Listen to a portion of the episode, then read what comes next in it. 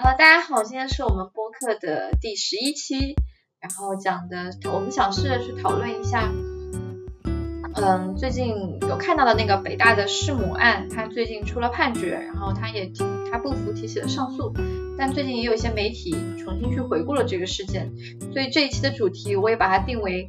我们与恶的距离，因为其实这件案卷我觉得之所以会如此冲击，不光是他杀害母亲那个残忍的手段。另一方面也是，这个人他有一个北大的学历标签，他看上去是一个社会精英的群体，但是他做出了很残忍、很残忍的事情。而这个事情做完之后，他还非常缜密的设计了这一系列逃脱，好像像是一个没有感情的人。所以，好像他好像一下子从从一个社会精英，或者说我们所认为的那种好人，变成了一个十恶不赦、非常恐怖的罪犯，好像只是一夜之间。所以，很多人都想知道这个人身上到底发生了什么。也有人说他是反社会人格，但我们也许不知道，所以我们也许今天只是想去讨论一下，聊一聊关于啊，有很多人好像我们都会发现他原来他也有很很让我们所不为人知的另外一面，嗯，也许他不一定是恶，但好像我们很多时候对人真的了解的还不够深。今天有忘记去做自我介绍了，OK，我是浩然，是 Amber。你刚刚在讲这个的时候。就是我我很想先补充一点，就是，呃，我我们会去讨论这件事情，但是，嗯，我们不会去，就我们会去讲它背后的我们的一些理解，但并不是在为他脱罪，我们只是想去，只是去理解，就这一切到底是怎么发生的。因为有的时候，当一个可能很真的很恶性的一件事情，无论如何，一个命案绝对不是一个好事，然后。但如果我们能够更理解它的背后，也许能够，就哪怕不扯说，也许能够避免更多的事情，也至少能够让我们知道到底发生了什么。对，很多时候我也会讲，也许有人会讲，呃，咨询师好圣母啊，为什么你们还会去理解关怀监狱里的犯人或者怎么样？呃，我会去讲，我们很多时候去试着理解他们，呃，理解他们的背后，也是为了说我们去了解是什么诱发了这些。不可否认，有时候天然是有一些基因的东西会带有一些人格的因素。但其实我很多时候会把它形容为钥匙和锁的关系，也许是遇到了那把锁才打开了那个钥匙，呃，遇到了那个钥匙才打开了那把锁。所以很多时候我们要去了解那些犯人，我们就知道到底那把钥匙是什么，为什么会打开这些东西。而且很多时候理解也不代表着一定宽容，因为宽容也许就是理解之后我们的一个决定，我们的一个选择，我们是选择宽恕他们，还是选择惩罚他们，还是选择怎么样？这可能是每个人的态度，但是很多时候，也许我们在基于理解的情况下，我想也许我们可以更知道我我们内心的一些情绪到底是怎么样的，以及对于他我们会怀有怎么样的情绪。你刚刚其实提到说咨询师好圣母，突然有让我在想，可能从某种意义上讲是会有点圣母吧，因为我我在想，可能相较于其他的工作的种类，可能咨询师这个职业的特殊性在于，他对那种痛苦好像会更敏感一点，好像会更积极的去关注那些痛苦的部分。对这件事，其实我最近有发有意识到一点，就是我的朋友会跟我讲，他有一些恋爱中的矛盾，然后我会劝他，因为大家其实朋友分手都会要么劝和，要么劝分嘛。但我我会跟他讲，我说也许你需要多一点耐心去跟他谈谈这件事，谈谈你们之间在发生什么。然后我朋友会跟我讲说，哎，我试着跟他谈，好像很难。我说，那当然难了。你想我做咨询师，我可能跟来访要谈一年两年，我们才能慢慢的去达成一种关系的改变和共识。人就是很难的，不是说你真的谈了一次。所以很多时候，我觉得恋人中会讲，我们好好谈过了，但我们谈崩了。我在想，那可能真的是你们不够有谈的耐心。呃，所以回到这里边来，我觉得首首先。我我也看到有人会说，好像会觉得就是他是一个反社会人格在那里，但我觉得我觉得不是，至少我觉得不是，因为我们会说反社会人格，反社会人格它一个比较明显的特征是，呃，无亲情、无友情、无爱情嘛。但是是无差别的去攻击。对，但是反观这次的案件的话，我觉得其实那个，就他，我觉得他那个感情的那个味儿，包括他那个痛苦那个味道，其实是很浓烈在里边的。我觉得他反而其实是一个很有很多的情绪压抑在里边的，所以我并不认为他是个反社会人格。我我觉得，他只是有太多的情绪被压在那里了。当然，这个也许需要细细去梳理。嗯，其实我我我会想先从那个他的整个家庭背景来去考虑一下，这也是我当时在看这个案子的时候，我我第一个会好奇的点。我甚至没有先去好奇。我插入一下哈，我们就是假设就是。我们只是假设他如果是一个个案，我从我们手头的现有信息，我们假设这是一个个案，我们去做一些讨论，并不代表我们真正的去在讲这个人，因为我们谁都没有跟他做过采访访谈，我们所获得的也是媒体的一些公开信息。我们只是假设，如果说这些媒体公开信息是我们在一个是真实的，对，在一个比如说在我们的一个呃案例中所看到的，我们基于这样来假想的做一些分析和讨论。是的，是的，包括其实平时我们在做自己的个案分析，我们在做自己的个案概念化的时候，我们也会经常用到的一个词，就是似乎、也许、可能、大概。对，因为因为我们一定就是我我们很忌讳说它一定是怎么怎么样的，因为就是毕竟每个人的视角是不一样的。那就首先看那件事情看完了以后，我就在想，就是就他爸爸跟他妈妈分别是一个什么样子的人。我当当时确实有很好奇这一点，我然后这一点其实报道的相对会少一点，就很多只是很多媒体在报道的都是说他和他妈妈是怎么互动的，比如像他妈妈的那种很压抑啊，然后很很道德洁癖的部分，然后关于他妈妈自己的家庭其实报道的比较少，我不知道你你有没有去死亡，就是我看到的是这样的，就是说，呃，他妈妈那边，他妈妈是家里边的长女，然后他妈妈的父母都是盲人。然后是很艰苦的一个家庭，然后他妈妈是家里边的大学生，那个年代的大学生啊，是很是很成功、很努力的，对对。所以我在想，那对于他妈妈而言，就他是那样的一个很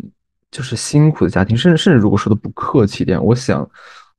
其实不就别说提供什么支持了，甚至我觉得很多时候是需要他拖着他们家去做一些事情。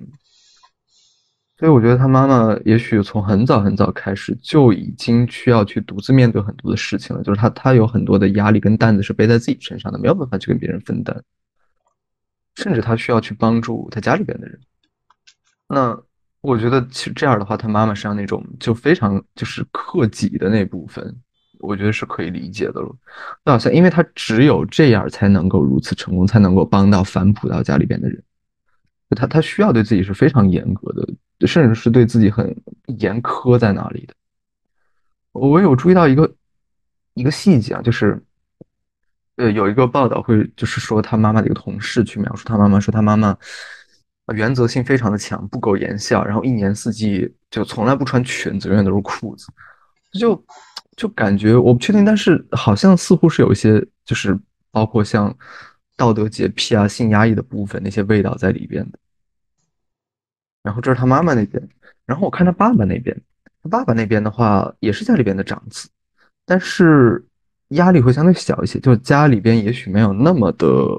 殷实富裕，但是压力会相对小很多，所以他爸爸有很多的压力其实是不需要那么承担在他身上的。然后，所以我记得有很多人对他的评价也是，嗯，会更开朗一些，会更乐观一些。然后就回到他们夫妻的婚姻上边。哦，很有意思的一个报道是说他爸爸有过出轨的一个事情，然后碰巧我最近也有在看那个关于就是家庭不忠的一个部分。对对对，那本书里面会把家庭不忠分成好几个类别嘛，比如像什么吸引性的不忠啊，然后分离逃离性的不忠，然后里边有一个部分的不忠，我印象很深刻，是他会认为是在里边也许是伤害性最强的一种不忠一种叛离，叫做分裂性的不忠。呃，什么叫分裂性的不忠呢？他是说。可能夫妻中的有一方，他其实是本身自己就是不完整的，就是他并不是以一个全心全意的自己的形象进入到这个家庭里边，他是从某种意义上，就像是带着这个概念有点抽象，就比如像，呃，可能我我自身就是很压抑的，我有一部分被我自己像阉割掉了一样，然后我进入到这个家庭里边，我可能会把那种阉割的感觉同样带入到这个家庭里边。所以好像我自身就是分裂的，我我自己是一个不完整的自己，我有很多的我自自身的需求，我自己都没有意识到，我又何谈在这个关系中给予到对方，然后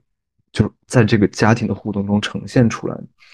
所以他会说，也许其他的不忠像是会给对方带来那种空虚和失落的感觉，但分裂性的不忠，他会给整个家庭这段婚姻都带来一种空虚的感觉。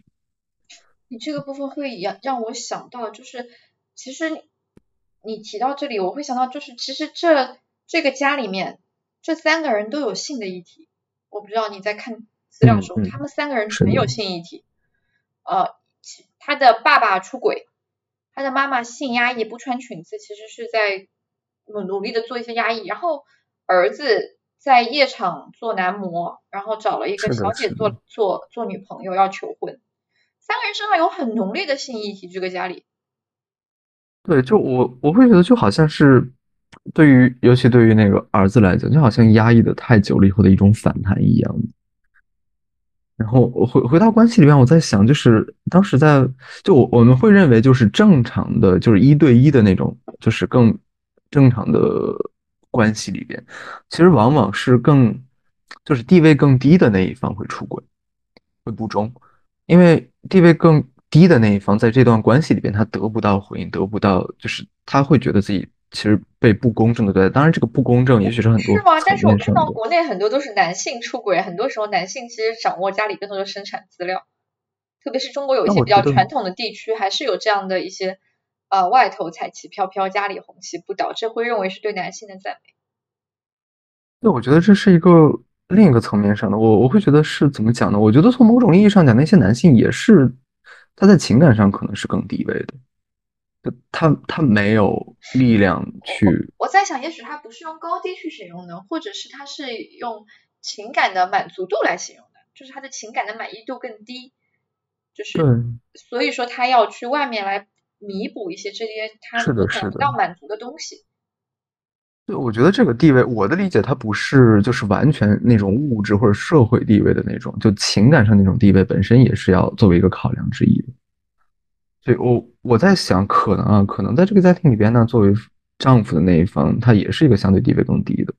那他没有办法去向他的妻子要那些关注，要那些爱，所以他在情感上是一个更低位的，他需要去外边才去找。然后我我有看到另一篇报道，就是如果那个报道属实啊，他找到的那个婚外情的出轨对象是一个很热情、很开朗、很注意打扮自己的一个女性，那听起来就很好的满足到了他对于情感那部分的需要。而且我在想，他妈妈如果是一个一个女性，如果连裙子都不穿，我有点哎在想，在这个家里面，他真的能说他真的扮演了妻子的这个角色吗？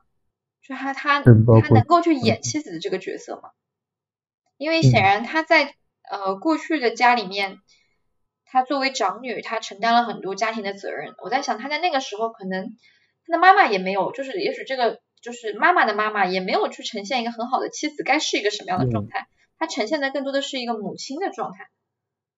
所以，是的。所以好像这个男人好像没有妻子，但他有一个妈。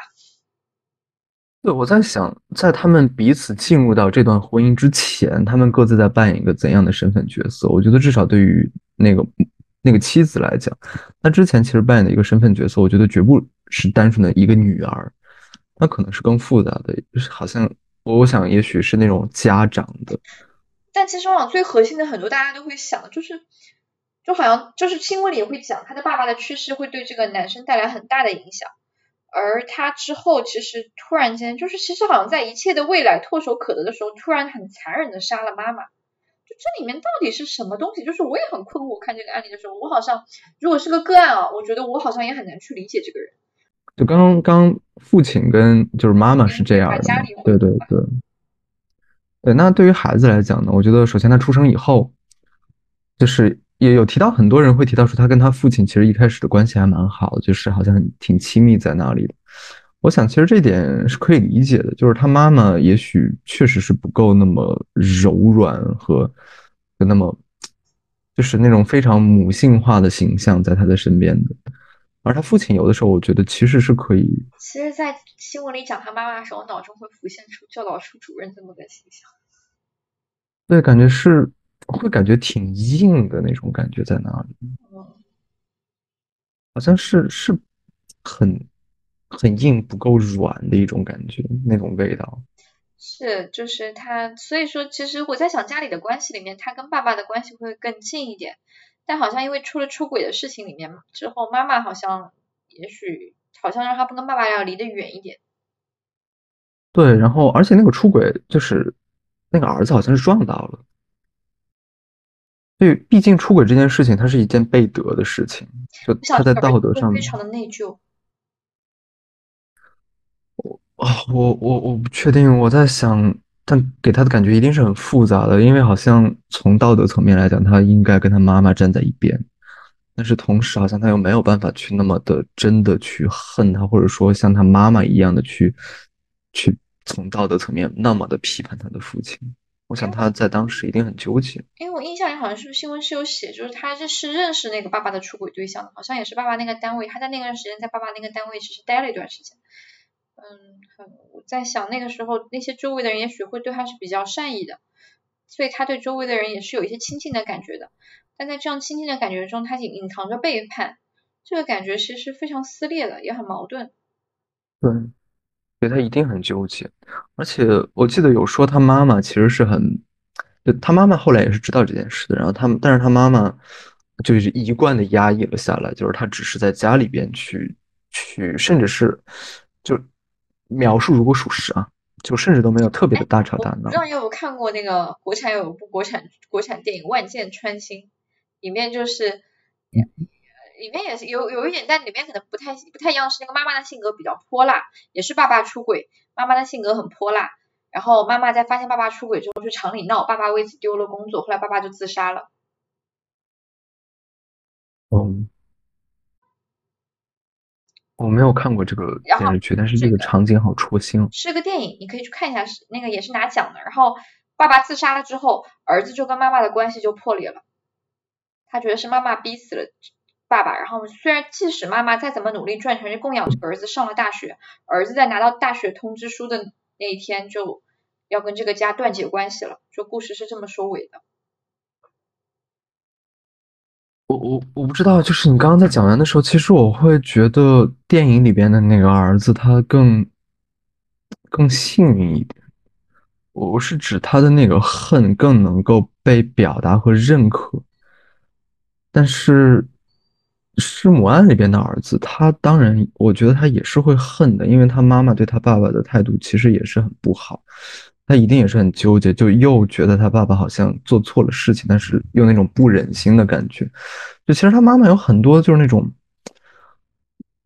就比比如像他爸爸生病了以后，他妈妈其实也很少去看他爸爸。对这个细节我注意到了，就是里面会讲说他他是在爸爸快死的时候才去看爸爸的，他妈妈之前是以他要准备考试为理由。他那时候中考为理由，就是拒绝了婉拒了亲戚，让他去看他爸爸。我那时候我在想，这个妈妈好残忍啊，因为这是一个对儿子来讲，或者说对亲人来讲，这是个很重要情感表达的时点。这不就是被动攻击吗？我觉得他妈妈对他爸爸的恨没有直接的表达出来，而是通过很多更隐晦的方式，比如像那种冷漠、那种那种回避或者。就是带一些恨意的行为，所以我觉得，对于就是我，我觉得电影里边那个人更幸运的原因在于，就他的那个就是我恨我妈妈的原因，能够更加的被大家所肉眼所看到。他妈妈做了这些事情，所以哦，我知道你恨他。我想到了电影里面那个妈妈是没有受过教育的，所以她其实也许不会有这种很强烈的这种呃儿子恨我啊，儿子儿子这样啊，我没有把儿子教好那种也许所谓的知识分子的羞耻感。他可能只是觉得一定程度上他也是有，啊一一定程度上，我想他也许也是有一些就是那种对儿子的愧疚在里面。而这个妈妈是受过教育的，就是这个北大弑母案里的妈妈是受过教育的。我想她一定程度上是有自己的傲气，或者是有点自负的。所以遭遇这样的事情时候，她绝对不会认为我是错的。嗯，所以我觉得对于就是弑母案的儿子来讲，他的那份恨意是没有办法被。就是被大家所看到，他那份恨意像是被捂住嘴一样，其实是讲不出来的，是没有办法被认可到的，也没有办法被接受到的。这其实会让我想到一点，就是很多时候现在其实会讲我们的很多人受过教育，他有拥有知识，但其实好像缺乏一些智慧。其实我在想，其实这是很很悲伤的一件事，就是。我们拥有很多知识，这好像让我们觉得有更高的社会地位，好像可以武装自己，但好像他没有去真正的教会我们人生的智慧。特别是很多呃来自也许本身阶级条件不太好的，他也许会遭遇很多歧视的，在他成长环境的过程当中，他在不断往上走，他其实会有很强的羞耻感。呃，这种时候，其实他用知识这种这种啊，我是一个高级知识分子，也许来武装自己，一定程度上他去拒绝承认或者拒绝去看自己的愤怒、自己的恨，或者去面对自己的哀伤。这个部分其实就像那个我讲的这两个故事里面，也许我想跟母跟那个母亲的受教育程度是有关的。对，而且我觉得，其实如果我们说更有智慧的话，其实我是觉得需要我们能够站在一个更高的层面去反思、去去审视我们所遭遇的事情。但是如果我们就有太多的壳在那限制我们，让我们没有办法那么就是均衡的，能够能够很柔软的以更更多元的视角去回顾事情，而是好像很二元的。比如像就在这个弑母案的这个经历里边。哪些是道德的，哪些是背德的，哪些是该，哪些是不该，就非常很很硬邦邦的规则在那里，其实挺阻碍就原认知的发展嘛。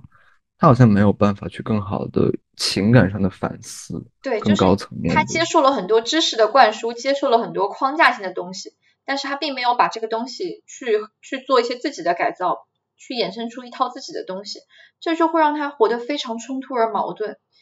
就是。你想，你看他很有意思，就是一方面老公出轨，他很恨老公；另一方面他没有再婚，这里面不就是一个很明显的冲突吗？就是她一方面她很恨这个男人，另一方面她没有再去寻找自己新的生活，她好像被这个男人困死了。对，好像对于她来讲，如果如果怎么怎么样，似乎就是羞耻的，是不应该的，是是不体面的，她需要去维系那些框架，那些那些样子。对，但其实你想，你恨一个男人，最直接的很多，也许也许你你找一个新的恋情啊，其实这一定程度上有有很多人就会这样做。但这个人他这个妈妈他你看他又没有去再婚，他好像我在想他好像把一部分对丈夫的感情倾注到了这个儿子的身上。嗯，对，说到这部分，我在之前在看的时候，我在脑海里面去想嘛，我们我们一般可能就是做这个家庭关系的时候。呃，一个三角关系嘛，那谁跟谁可能是联盟关系，谁跟谁可能更疏远，谁跟谁更沉寂。但是我在想，现在这个家庭里边，那个味道更就是更复杂一点。就是首首先，丈夫跟妻子那边肯定是疏离的，这这个我觉得是没有问题的。但是，儿儿子跟母亲是非常产的，这个也完全没有问题，就是非非常非常产的，分割的非常的那个。但儿子跟就是他爸爸那边是疏离的吗？我觉得好像也并不是。其实感情甚至那种，我在想，他儿子跟爸爸看似是疏离，但感情上也许是跟比跟母亲要深得多的。是的，所以我觉得那对于儿子来讲，那得多撕扯在那里。他要站在哪一边？是有点像，有点像那个和合伙实验，就是妈妈供养他，妈妈给给钱，而爸爸有点像，爸给感情，所以我在两边跑来跑去，然后。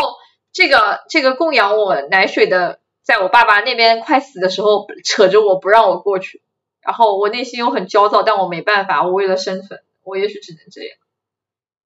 而且我我觉得更复杂的一点在于，就在现实的层面，那个布布偶布偶男爸爸男妈妈，他是确实他有过错，他是背德的，他出轨了，所以他会就是在社会道德层面上，他是不该被。就是他是过错方。嗯，我觉得这个部分对，应该很多时候也许小朋友理解不了，他其实是一个很复杂的东西。就是他不是个好丈夫，但他不等于他不是个好爸爸。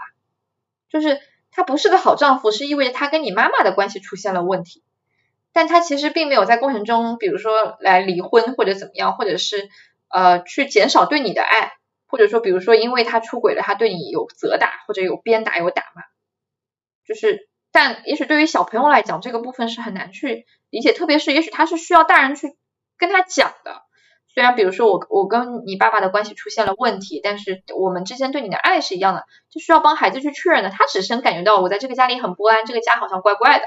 但我并不知道发生了什么。爸爸妈妈好像要走了，这个家要崩了，我怎么办？那很多时候，因为父母在那个时候，他们自身也在一个情绪非常动荡、很应激的状态里边，所以。他们也是很难去这么做。其实他身上，我还在想他的在学校里的关系，就是好像他从高中到大学里面，他的人校园人际其实也很也很神奇。就是我感觉好像也没有很深度的朋友，但很多时候我跟我自己也会跟来访讲，除了家庭之外，学校关系很多时候是能修复一些来访的。但他在学校里的关系好像也不太行。我我觉得这个这个是这样的，就是你看他同学对他那些描述，就是我的第一就是有有过一些片段啊，就我印象比较深的一些细节，就是呃很和善，很很阳光和善在那里，但是就是有一个人提到有一件事，我印象特别特别深刻。他说他经常收到那个就是就是那个犯人那个儿子他发给我们的那个信息是在吗？呃呃不是你好在吗？在干嘛？就是一些有点挺生硬的一些问候，好像想要拉近，就是开个话头一样的。而且发现他往往不是单发，是群发，会一下发给好多人。对我，我当时看了以后，第一感觉就是他好孤独在那里啊。所以我在想，其实从可能他从家庭迈出来走到学校的时候，其实已经带了一层壳在那里了。所以继续的人际关系，他似乎也没有能力去建立起来，因为他好像他就很僵硬在那里。他希望有一些关系，但是就好像他内心有，就好像他内心有有一条河是干枯的，但是河的外边围了一层好高的城墙，他也不知道该怎么去把那个城墙给砸开，或者在上面开一道门也好，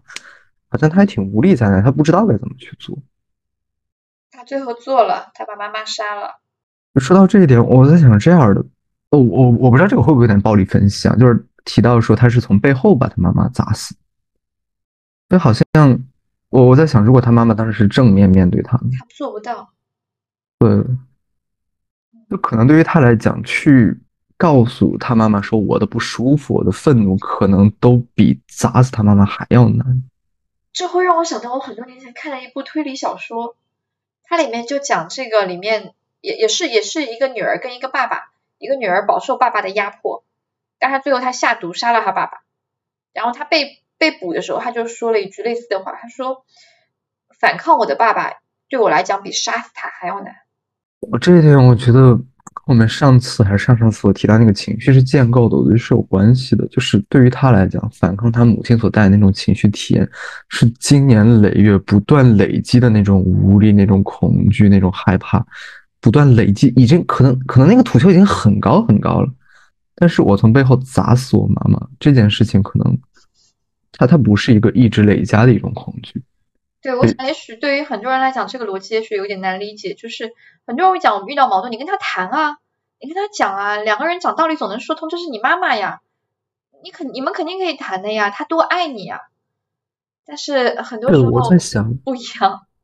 是的，我在想，当我们去说出这句话，就是你去跟他谈呀，可能在你脑海里边闪现的画面是，你去跟你的父母去很温馨的场面去谈过，并且最后成功的谈好一些事情，也也许没有那么的顺利，但结果是可接受的一些画面。但可能对于他来讲，当提到说你去跟妈妈谈，他脑海里边浮现的场景是，就是一次一次的无力，一次一次的失，就是很很失败、很受挫的那种感受在那里。那种好像所勾起来的回忆，所勾起来的情绪是很不一样，在那里是的，所以对他来讲，杀了或者说把这个墙炸了，比我重新另外建一座城市，也许是要更容易的。所以他把墙炸了，把妈杀了。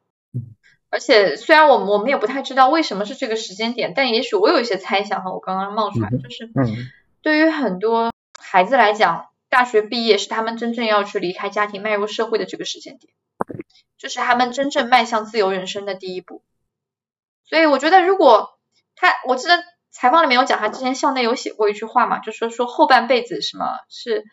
什么，最多把后半辈子捏碎啊，是吧？摔碎了，后半辈子也就这样。其实我在想，那里面是带有一种绝望感的，就是哪怕你获得了社会意义上的自由，社会上认为你是个自由的人，你有收入怎么样，你还是逃不开这个梦魇的话。也许他在那个时间点，我猜也许可能意识到了，所以与其那样的，嗯，与其那样很体面的，呃，成为妈妈的附属品，或者呃，也不一定成为妈妈的附属，在这样的压力下，即使有很体面的生活，活着，对，可能可能在他的主观世界里边，可能在他的主观感受里边就是如此的，就可能他的主观感受里边就是会成为他妈妈的一个附属品，也许甚至是他在当时还没有那么清晰的意识到的一个。会成为附属品。就你刚刚提的时候，让我也会有一个猜想在这里。就我在想，其实很多时候，就是当我们如果对某件事情，其实我们会觉得它是有转机或者有希望在那里的时候，可能就，所以我在想，因为那个节点会不会，就这这个真的是开脑洞了。我就在想，他会虽然之前非常的痛苦，但是他也会抱着几分的期望，就是说，当我能够独自生活的时候，就像是有一个分割，我能够去离开我的家庭，开启我自己的生活，好像是抱着一分几分那种。就是雀跃那份欣喜在那里的，有没有可能其实有一些我们不得而知的细节，会让他突然觉得很无力、很绝望，好像我真的离不开我母亲的那个影响了。可能他们也许某几次的沟通或者怎么样，他会觉得，即便我毕业了，我真的有，就是好像我的全部之前全部的那个赌注一样的希望，最后的退路一样的，好像也也没什么盼头了，好像再也没有其他的可选了。对，因为其实从从成长来讲嘛，大学其实他离开家，就是从身体意义上、物理意义上他离开这个家，这是一层分离。那个那个部分也许看起来他的体验不太好，因为他也许你想他每天还要跟妈妈去报账。坦率讲，我第一眼看到有点很就残疾到匪夷所思的一个状态。对，你想一个人他他肉体上离开了这个家，他的精神上还是离这个家连大门都迈不出去。然后接下去，也许这这里面很明显勾连他的一个一个。因素是钱，他妈妈要去和他报账，就是用钱在，也许经常用钱是在控制他的，所以也许他需要下一步。对很多人来讲，大就是大学毕业，你有独立赚钱的能力了，你读博的时候也会给你发奖学金嘛，你你有独立的经济能力了，这可能又能离这个家远一点。但我不知道他那时候也许跟他妈妈有讨论过一点，我猜也许他的妈妈跟他提出来，他是要去美国跟他一起生活的。我想哈。就是这种时候，也许会是让人非常绝望的。就是你各种意义上，哪怕你经济上独立了，你跟这个家可能，对不起，你妈还是不会离开你的。对，我我在想，他如果直接从行为去，就我们会经常说身体不会撒谎嘛。那我们去看他当时那个行为那么决绝的话，他一定是含着很多绝望的感受在里边的。那个绝望的味道为什么会在那个时候那么浓？我觉得一定是他之前所期盼的一些事情落空了。那。我想，就跟他妈妈那边肯定是有关系的，但具体发生什么，可能我们真的永远都不会知道。我们所谈的一些都是我们的猜想啊，就是在这个时间点，因为我们在咨询的时候，很多时候我们会问来访的一个点是，为什么是在这个时间来找咨询？就这是很重要的一个问题，就是到底是什么东西触发了你？就像是我们也许在这个痛苦已经很长时间了，就是我我们可能甚至都在慢慢耐受这些痛苦。但为什么是现在？一定又发生了一些变故，让我们突然变得不耐受在那里？对，所以这个人身上，我我们我觉得这个时间点是非常非常有意思的，是是可以去看的。他当时，而且你看他把那个就是城墙围住他的、困住他的城墙炸掉之后，他后面真的是完全放飞自我，他所做的一切事情完全是跟道德完全背道而驰的，去诈骗舅舅们的钱，把舅舅们的钱全都诈骗完。我想这里面一定程度上是带有对舅舅们的恨的。也许在过去的很多时刻，舅舅们未必是站在他这边，可能很多时候是站在妈妈这边的。因为包括我觉得，嗯嗯，也也不仅是说光站在他妈这边，我想就是他他为什么对他妈妈那边亲戚那么恨？我觉得应该是跟他爸爸可能也是有关联的，因为他爸爸的那件背德的事情，可能让他妈妈这边的亲亲属，可能其实对他爸爸的态度、那种攻击、那种重伤，可能都会有。对，然后他把。就是因为其实以他以他的行为和智商，其实他可以骗不少人的钱，他能选择的人也很多哈。他偏偏选了舅舅家，就这个部分是是是挺是挺是挺有意思的哈。然后接下去他就逃亡了，然后去去去找了一个小姐做女朋友，这也是完全是一个彻底的道德的另一面。然后又去夜场做男模，白天而且但他同时又保有着白天上培训培训班上课的一个。职业，你就能看到这个人身上是非常矛盾的，就是你看他一方面晚上是男模，白天又教书，一对矛盾吧，就是一道又道德又不道德，完全是阴阳两面。跟一个小姐谈恋爱，违背道德吧，至少从我们世俗意义上，他要跟小德，他要跟小姐结婚，你看这是不是又很传统？我你爱一个女人，你要跟她结婚，这是不是又是个非常传统的信念？所以你会看到这个人身上他。很有趣，就是他的行为啊，他的很大的行为，你看到极其矛盾。对，说到这个，我在就是就是他牵扯到我另一个想法，就是呃，之前有一段时间我一直在想，对我我们一直不光是我们就朴素哲学，还是可能就各各种各种意义上，我们都其实很有个倾向是去寻找一些可能，呃，就可能更简洁一些的理解。比如我们会经常说什么大道至简嘛，那包包括像我们的心理，我们其实有的时候我们也在努力寻求一些可能更简。就简单一些的理解问题的方式，呃，当然，当然，并不是说好像简单就一定不对啊。所以我在想，那咨询里边，其实我觉得也是有一个可能真的很简单在那里，但是可以理解事情的一个准则，就是强化。我觉得所有的事情都都可以视作是强化而来的。就甚至我觉得，就不像他的这个很矛盾的部分，我觉得也是强化来的。我觉得就是他从小那种被压抑，但是自身的需求在那里其实是存在的，就是不断不断累积和强化过来的。我觉得关于这点，其实很多的流派都在讲。你说，好像字体里面会把它叫做假性字体，然后就是马斯洛他们会把它，就是人们会把它叫做这个条件价值价值条件，就都是说，当我们你你说我这样理解可不可以？就是串起来，就是呃，我认同你说的这个点。我在想，也许我我你看我这样讲是不是可以？就是我们我们会遇到一些世俗或者社会环境，包括我们的家庭、我们的外在环境，会跟我们强化一种理念。这个部分也许跟我们内在自身所认同的一些东西是产生强烈冲突的，矛盾的，对，矛盾的。而这个部分一定程度上，我们可以选择压抑，很多人也会去选择处理，很多人也会选择理解。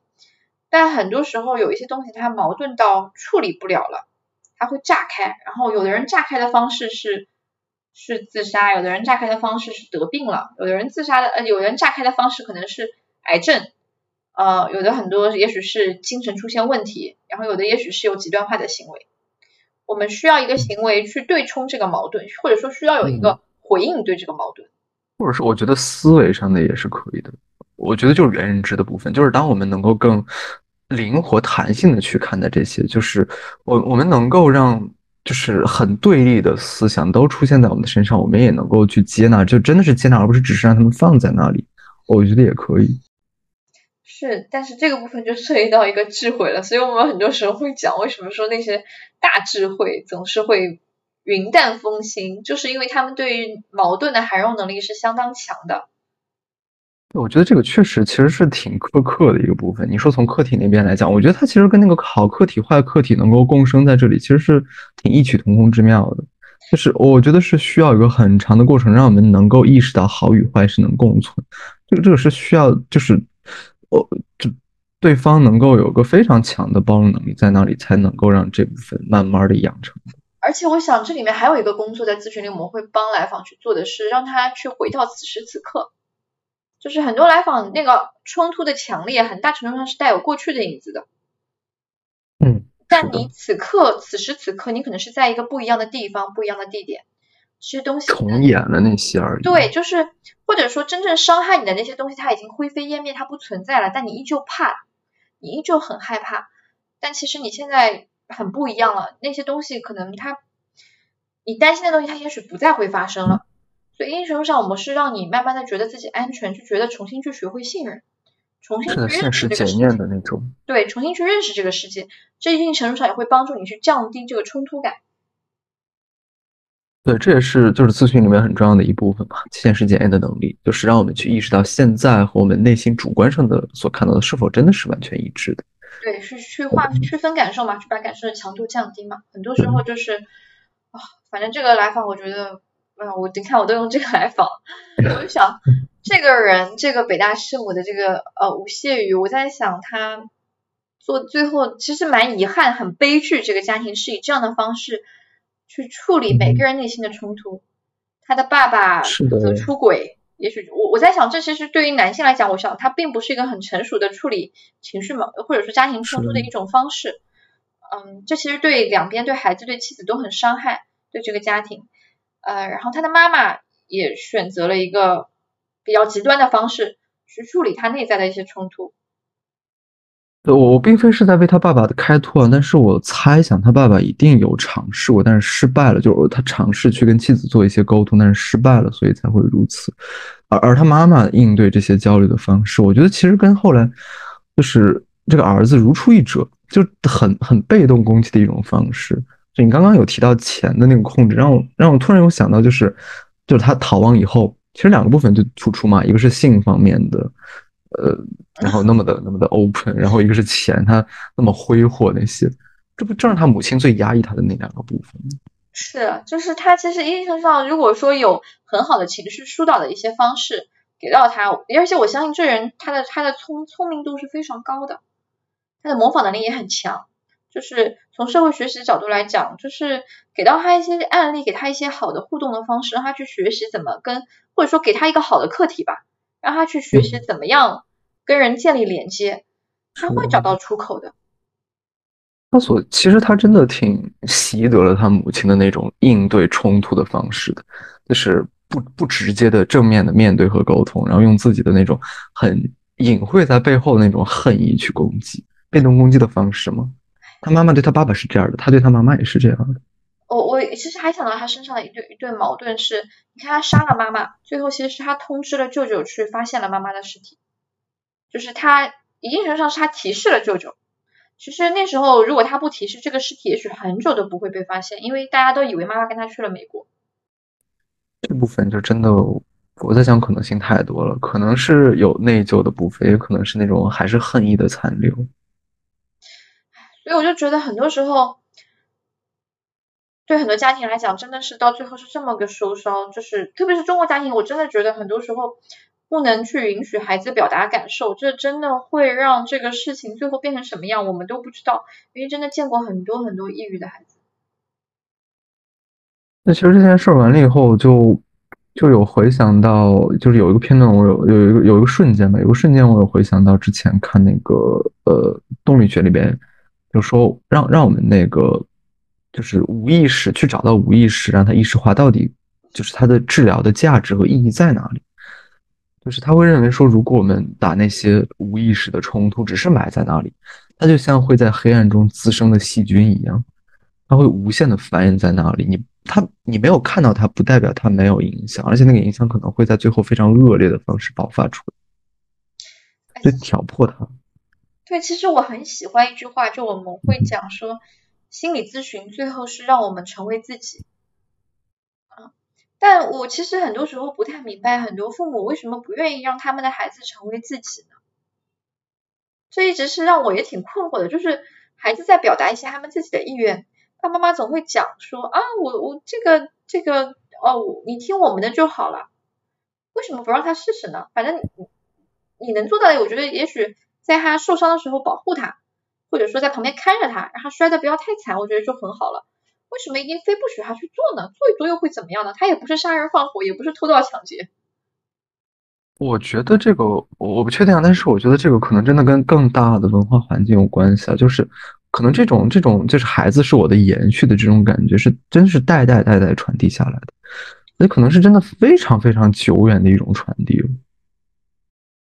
就是我在想，孩子如果是你的延续，我就觉得这里也有一个悖论。我靠，你自己也从小孩过来的，你不觉得。这样其实过得多压抑多痛苦，为什么不能给你孩子一个自由呢作为一个过来人？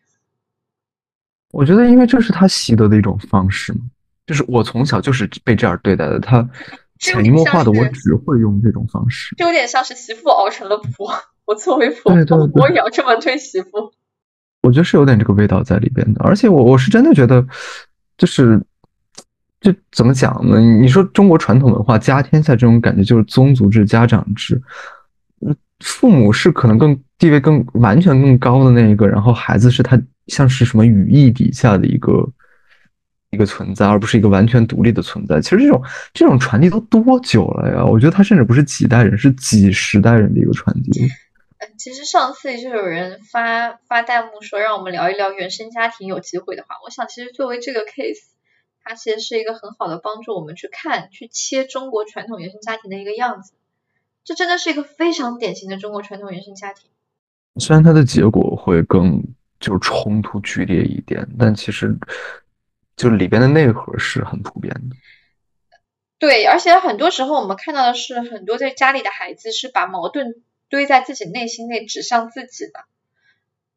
然后很多人就变成了抑郁，很多人就出现了孩子身上出现了很多问题。对我，我觉得说起来这个，就是又让我想到，其实是有权力的味道在里边。我是指，呃，比如像都是，就他呃首先，我觉得他妈妈也真的是一个非常痛苦的，而且这个痛苦他孩子肯定感受到了，所以他说他杀死妈妈有一部分是帮他解脱。我觉得这个其实不不完全是一个好像借口或者怎么样，是他他可能真的感觉到他妈妈在那儿那种痛苦了。就他妈妈到底有多压抑，多多遏制自己的内心的那种意愿，那他作为儿子肯定是非常清楚的。但是他的这种压抑所带的那种痛苦，就是他和他爸爸肯定都有感受到。但他爸爸作为一个相对更有力量的一个人，就他可以逃到外边去，出轨也好，或者做一些其他的事情也好。但对于孩子来讲，他的力量更小，就他，所以所以有的时候我们会说，就是家庭的互动最后的结果就是问题，就是这个互动的问题会集中爆发在力量最弱的那个人身上。嗯，呃，因为他没有除了力量之外，其实你想，他杀妈妈的时候，其实已经作为一个成年人了。我觉得力量其实养的已经养到一定程度了。我觉得他跟爸爸的一个区别，可能也在于说，他爸爸他的爸爸曾经是体验过一些美好的感情的，所以他也有能力跟人去建立一些感情，即使是出轨哈，是的，他也是能跟人去建立真诚的连接，包括跟他的儿子。知道有这个可能在他知道，也许这个城市不光是靠炸药可以去炸掉城墙的，我挖地道也可以。他成功的挖过一些，他做过这些事情。而他的儿子，他也许真的不知道有什么办法去解脱自己，他最后只能用一个非常极端的方法，让他妈妈永远的闭嘴，永远的消失。是的，我觉得你提到这一点，其实非常，就是非常，我觉得甚至甚至他是很有很有可能在那里，因为他自己的人际关系其实非常的糟糕，对他没有一个真正的，他应该试了很多办法走不出去，最后只能学习这个方法，而且可能看到他的妈妈也是没有朋友的。你想，一个但凡有点小姐妹的女人。对吧？你说你儿子去美国了，我靠，你的姐妹不整天在微信群里 Q 你吗？嗯，真的挺难过的感觉。这一家其实每个人都挺不行的。对，我觉得这一家是爸爸也许还算是表达了一些自己的意愿，妈妈和儿子是真的是被这个矛盾给给逼在心里，就最后变成了两个人的冲突直接对撞，然后变成了这个样子。最最柔软的那个人死掉以后，问题就开始滑向深渊了。是，所以我想他是一个非常极端的例子，在展现给我们说，当这个家里面不允许每个人去讲，当然很多家庭会讲，哦，我们是一个民主式的家庭，每个人都可以发表自己的意见。但是我仔细一聊，对，仔细一聊，这是个怎么样的民主呢？每个人可以去逻辑上讲，你为什么要做这个选择，就像你在法庭上辩论一样。然后我就想啊。家又不是法庭，要把家变成这样吗？这叫民主？你确定？那真的太多太多次在咨询里面听到说，我讲我的感受有什么用啊？我现在难过有用吗？就是听到以后那种感觉，那种滋味挺心酸的。其实，因为从这个小小的陈述里边，其实可以窥到很多很多年来来访是怎么过来的，怎么被对待的。对，很多也特别委。就很多父母问起来的，他们也觉得说，哦，我们经常问他的，他自己有什么让他说一说，我们经常关心他的。我想屁嘞，你要是你关心，你听了吗？你反应了吗？你要是真听了，肯定会讲的。嗯，你讲。对，就我跟你讲，就特别典型，就是很很多家长这么讲，但实际上，真的当孩子去表达他们的愤怒、他们的委屈、他他们难过。可能没几秒，他们父母就打断在那里了，说我还难过呢，我还怎么怎么样呢？我比你还惨呢，你还跟我讲这个，你知道我多不容易吗？那孩子就闭嘴在那里。嗯，所以我想很多时候，父母讲自己是民主的，自己是理解的，自己是倾听的，你可以好好的把自己跟孩子的对话你录下来，你自己回头听一听，你看看你是真的民主吗？你给孩子说话机会了吗？呃，所以就有的时候我们说尊重孩子，其实真的不是说好像要多就捧着或者怎么样，是真的去听一听，就是他到底是怎么想，他到底有什么感受，去知道他到底发生了什么。其实这个是我觉得真正平等的一个沟通。就是你即使你很很很不认同他的说法，我觉得至少你也要给他把话说完的一个机会。嗯。听起来似乎很简单，但非常讽刺。我觉得这个很简单、很简单的要求，能够做到的家庭真的不多。对，就是已经不要求你去呼应孩子的需要了，你让他把话讲完，你不要打断他。OK，然后因为时间的关系，我们这一期也就到这里结束了。好的，也谢谢大家。我们今天是我们的我们讨论了关于北大这个弑母案，我们把它当做一个个案一样，我们去分析了他的整个家庭的构成，以及他们内在，我们从是从试图从心理学的一些理论，或者说咨询的一些理论，我们试图去理解这个家庭，理解这个人身上在发生了什么。我们也做了一些我们的猜想，他也许有一点粗暴分析哈，我们的一些信息都是基于现在的公开的媒体素材，我们也只是把它当做一个虚拟的个案在分析，不代表我们对这个人真实真正的看法。因为也许它背后有更多更复杂的东西去值得挖掘，但无疑我们都相信这是一个非常惨烈的悲剧，对于一个家庭来说。希望这样的不幸越来越少。嗯，是的，这也是我们在咨询中很多时候努力去做的。我们也希望能把这个东西做一个切断，因为咨询中我们常常会讲代际传承，就像刚刚浩然讲的，就是它像是。孩子变成了未来的家长，他也许依然会这样去对他的孩子，这种感受、这种痛苦，他会代代相传。我们也许从此刻开始，即使你是这个家里的呃孩子，是弱小的那一方，其实你也在努力的为这个家族做一件事，把这个循环打破，不要再把这种痛苦传递下去。好的，我是 Amber，我对面是我的小伙伴浩然，谢谢大家的倾听，我们今天就到此为止，大家晚安，我们下期见，拜拜。拜。